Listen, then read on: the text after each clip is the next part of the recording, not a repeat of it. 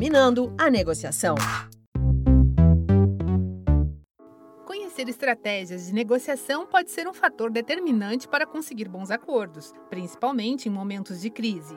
E para ajudar o empreendedor, o Sebrae São Paulo preparou este episódio com as principais técnicas sobre a arte de negociar. Muitas vezes, quando ouvimos falar em negociação, imaginamos que um lado acaba saindo no prejuízo, certo? Esse é o tipo conhecido como competição, em que existe um embate para definir qual lado sairá vencedor, como explica o gestor de negócios do Sebrae São Paulo, Wilson Borges.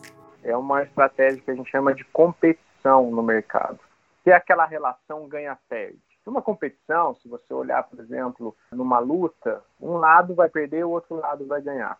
E a luta, ela se equipara muito a que nós, erroneamente, construímos uma negociação com credores, com fornecedores, com clientes. A gente transforma uma negociação numa luta. E numa luta, sempre tem um, uma ação ganha e perde. É errado? Não. Existem empresas que têm esse caráter de sempre ganhar mais do que o outro lado. Na minha opinião, essa estratégia de ganha e perde pode servir em algumas situações, mas ao longo do tempo, imagina, estou negociando com você que está me ouvindo. Você sempre ganha. Vai chegar no momento que eu não gosto mais de negociar com você, eu vou procurar outra pessoa para me relacionar, que eu sempre estou perdendo. Você está ganhando sempre, mas eu começo a perder. Então, na mesa de negociação, a gente não pode esquecer disso. Sempre as duas pessoas ou mais que têm seus interesses. Outra estratégia é aquela em que ambos os lados acabam perdendo. Parece ruim, mas a longo prazo pode trazer bons resultados. De acordo com o especialista do Sebrae São Paulo, Wilson Borges, isso acontece quando há uma relação de confiança na negociação. E a estratégia perde-perde. E por que, que eu estou trazendo isso? Mas perde-perde não é bom para ninguém. De verdade não é. Mas hoje, devido ao momento nosso e à urgência da gente ter que renegociar algumas coisas, pode ser esse tipo de relação às vezes acontece muito quando você está negociando com o cliente. Você precisa que o cliente, por exemplo, dê uma entrada um pouquinho maior, e aquilo vai fazer falta no bolso dele, mas você também vai estender o prazo, por exemplo, um pouco mais que você não teria condições.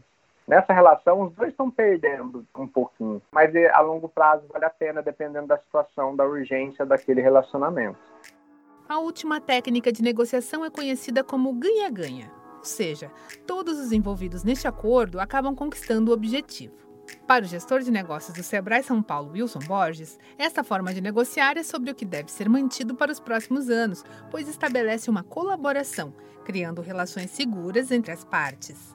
A estratégia ganha-ganha, as duas partes têm ali o seu objetivo, tem ali também aquilo que eles conseguem ceder um pouquinho, mas se fechar o negócio dentro dessa área, ceder um pouquinho, né, seja no prazo, seja no preço, seja dando um desconto, mesmo que as duas partes ceda um pouco na negociação, as duas ainda vão alcançar os seus objetivos.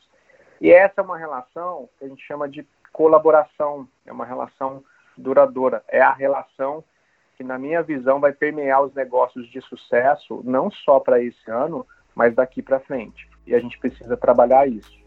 No quarto episódio da nossa série, o consultor do Sebrae São Paulo, Wilson Borges, explica como o empreendedor pode fazer uma negociação de sucesso com os credores. Para ouvir os próximos programas, acompanhe o Sebrae São Paulo nas redes sociais. Você acompanhou a terceira parte da série Dominando a Negociação, do Sebrae São Paulo, para a agência Sebrae de Notícias.